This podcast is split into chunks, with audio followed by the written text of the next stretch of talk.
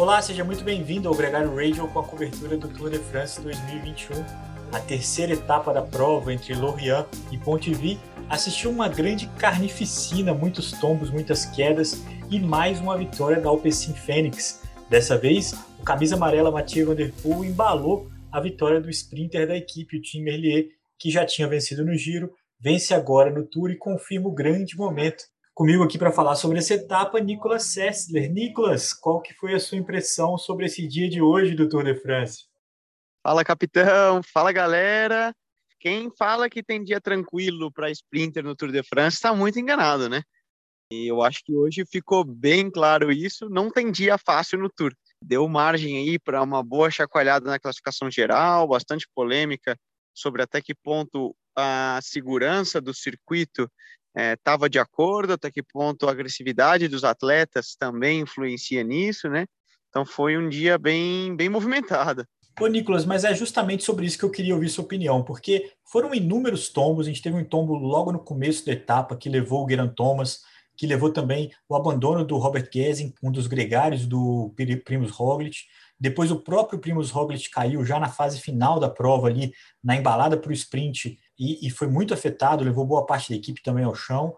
Mais perto da chegada, a gente teve mais um tombo que levou ao abandono do Jack Hague, o líder da Bahrein Merida. No sprint final, nos 100 metros finais, a gente teve um quarto tombo também muito chamativo, que levou ao abandono do Caleb Ewan. Ele foi ao chão, levou também o Peter Sagan.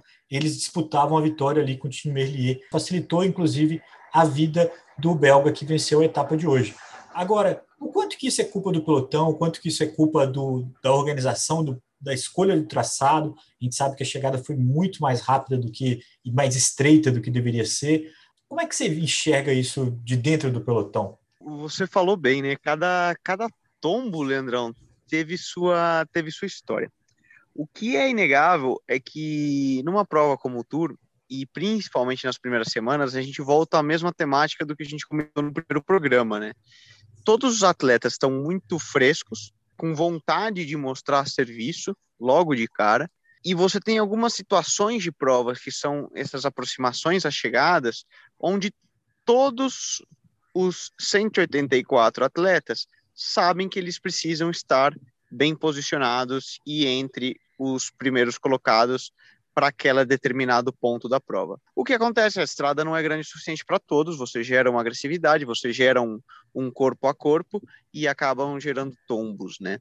É certo que a organização também influencia na hora de, da escolha do trajeto. Hoje, eu particularmente é, achei que os últimos quilômetros ali, principalmente a chegada entrando na cidade, era uma estradinha bem apertada, cheia de curvas, né? E em estradas bem ruins para se colocar um pelotão com tanta energia, sabendo que na terceira etapa da prova você ainda chega com todos ali com muito, com muito gás. Então, em parte, a, a escolha do trajeto é, influencia diretamente no quanto você coloca o pelotão em risco. Pelo outro lado, quem faz a, a prova somos nós, os ciclistas. Então, certamente, em determinadas ocasiões, como por exemplo, é, voltando ao tombo do Primus Roglic, claramente rolou até uma certa polêmica ali, né, para saber se o Sonny Colbrelli, campeão italiano, derrubou ele ou não, como foi, rolou ali um meio um corpo a corpo. Ali foi claramente uma situação que não era uma, não foi um tombo ocasionado por um, por um trajeto perigoso, mas sim uma situação de prova onde Cobrelli disputava ali a, a, etapa e como sprinter e o Roglic ali tentando defender a posição dele como bom atleta da classificação geral que queria estar na frente para não perder tempo num potencial tombo. Lembrando que já vinha um momento da prova com muita tensão e que a corrida já vinha muito rápida, onde já vinham havendo alguns cortes que pegavam alguns sprinters cortados, e tudo isso corrobora, né, para que a prova venha mais rápida, mais agressiva, e, e, isso é bem fácil, né, Leandro? Você pensa, quando a galera tá todo mundo no limite, ali sem oxigênio, no máximo que eles conseguem dar, os tempos de reações ficam mais lentos e você acaba ficando meio bobo. E quem nunca aqui pedala, né, e sabe que quando você está no limite, respirando no máximo que você pode dar, você acaba fazendo erros que normalmente se tivesse um pouco mais tranquilo você não cometeria. Enquanto, Nicolas, o pelotão limpa os machucados e, e sutura ali as principais lesões, a caravana segue. O fato é que a gente viu essa etapa, o Jack Hague, que a gente falou que abandonou, e na disputa entre o Tadej Pogacar e o Primus Roglic pela, pelo favoritismo da classificação geral, o Roglic sofreu demais, está a 56 segundos agora do, do Tadej Pogacar na classificação geral. Foi um baque para uma etapa, com certeza, o Roglic é o maior derrotado dessa etapa, perdeu um, um gregário e perdeu muito tempo para o seu principal rival. Inegável, inegável. E eu acho que mais do que o tempo que ele perdeu, é a energia e como ele vai se recuperar desse tombo. Porque sempre que você cai e tem alguma lesão, um ralado, por mais que seja, seu corpo começa a gastar energia para recuperar essa lesão e não para se recuperar do esforço das provas. Então o corpo passa a ter que dividir a energia com mais a, a se recuperar de uma coisa a mais, além de estar é, tá competindo dia após dia, né? Então uma das coisas que, que é muito comentado de o problema, o grande problema do tombo às vezes não é nem o tempo que você perdeu, mas certamente é na parte física o quanto você vai perder ao longo do restante do tour energeticamente. Pode ser que lá na última semana, quando a gente chega aos Pirineus e efetivamente o tour tenha que ser decidido, essas poucas ah, balinhas, né, que o corpo dele tenha que gastar agora, podem ser que, que façam falta.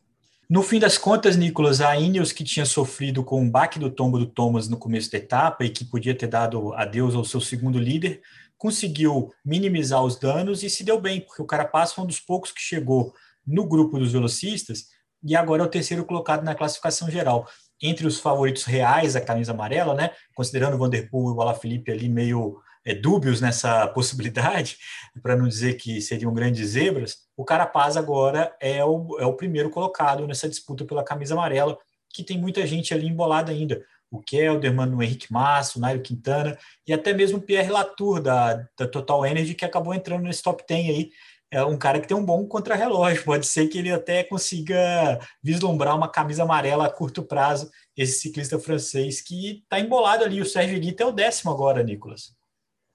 Então, é, deu uma boa misturada, porque para nós que estamos aqui sentados no sofá assistindo, foi uma. segue o drama, o filme de Hollywood só melhorando, né? Deixa a coisa ainda mais imprevisível e, e boas coisas para a gente acompanhar ao longo das próximas semanas. Infelizmente, a gente não assistiu o sprint, o embate dos sprinters que a gente gostaria de ter visto, né? A gente viu a vitória do Timberlake, que era um cara que estava no radar, a gente viu o Mathieu Van Der Poel embalando ele nos quilômetros finais, isso foi muito legal, camisa amarela se dedicando a um ponto que não tomasse tempo né, na sequência, mas viu, não viu os grandes nomes. O Mark Cavendish não conseguiu chegar no sprint, foi, foi bloqueado antes não machucou, não se envolveu em nada, mas perdeu o pelotão. Nessa terça-feira a gente tem uma outra chance de sprint. Não sei até que ponto o pelotão vai segurar a onda. Amanhã pode ser um bom dia para fuga no frigir dos ovos, mas muita gente que caiu hoje pode tentar se recuperar amanhã em uma outra etapa para os sprinters que talvez não tenha tanta carnificina qual teve hoje, Nicolas.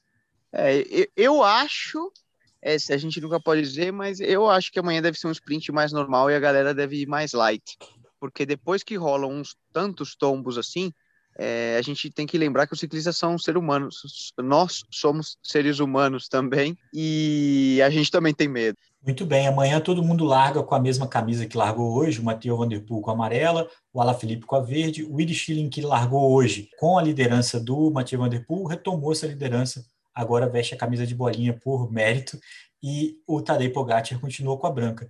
O que mudou, curiosamente, foi a melhor equipe, que deixou de ser Jumbo-Visma, passou a ser Bahrein Victorious, que justamente perdeu seu líder, o Jack Haig. Acho que o Jack Haig e o Miguel Angel Lopes são os dois caras que estavam ali no top 5, na disputa do top 5, que realmente tem o que lamentar nesses primeiros três dias de prova. O resto está todo mundo ali no bolo, ganhando, perdendo um pouquinho, mas todo mundo ainda no páreo, inclusive o Thomas, que está a 1,7 do Vanderpool, está completamente na briga pela camisa amarela, pelo bicampeonato, ele que foi campeão em 2018. A gente volta amanhã para falar, Nicolas, sobre tudo que rolou nessa quarta etapa. Vai ser um sprint ou uma fuga. Espero que não tenha tantos acidentes como teve nesses primeiros três dias de competição. Muito bom, assim esperamos. Nunca é legal ver o pessoal no chão, né? Um grande abraço para você que ouviu a gente. Lembrando que a promoção da Cave Santa Cruz está rolando agora no feed do Gregário. Entra lá no post oficial, siga as instruções, dê o seu pitaco sobre quem vai chegar ao primeiro dia de descanso com a camisa verde. Hoje ela está com Juliana La Felipe, mas até domingo tem muita coisa que pode acontecer.